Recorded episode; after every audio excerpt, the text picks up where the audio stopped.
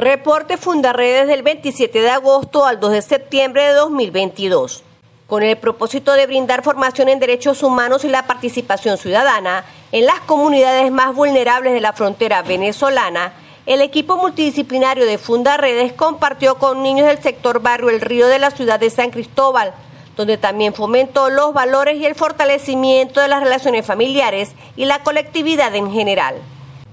Este 2 de septiembre se cumplió un año y dos meses de la injusta detención del director general de Funda Redes, Javier Tarazona, quien a pesar de tener medidas de protección es el defensor de derechos humanos que tiene más tiempo privado y legítimamente de su libertad.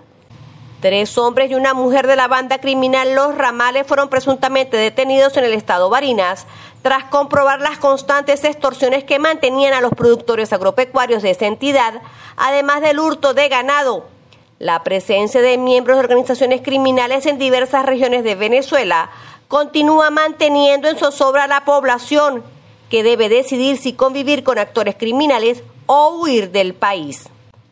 La Fuerza Armada Nacional incautó presuntamente dos embarcaciones con más de 2.000 litros de combustible que se usaba para venta ilegal y el tráfico de personas hacia Trinidad y Tobago. Este hecho confirma las reiteradas denuncias realizadas por Fundaredes sobre la existencia de grupos criminales dedicados a la trata de personas para someter las actividades relacionadas con esclavitud moderna, convirtiéndose en víctimas potenciales los migrantes que huyen de Venezuela, especialmente por las costas del país.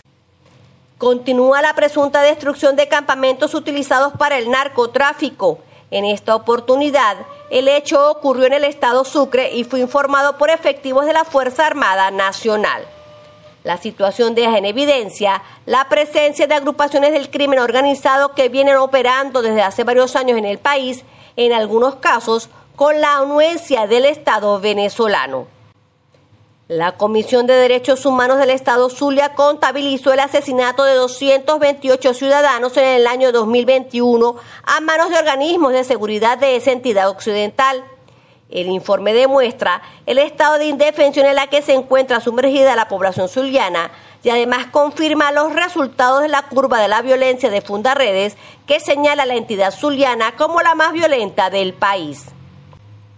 Al menos 19 hurtos sufrió la escuela Andrés Bello de la ciudad de San Félix, Estado Bolívar, durante el año escolar 2021-2022. El abandono y el pésimo estado de la infraestructura de esta institución educativa podría afectar el comienzo de las actividades escolares, situación que fue denunciada por las autoridades del centro educativo ante las instancias correspondientes sin obtener hasta el momento respuesta alguna.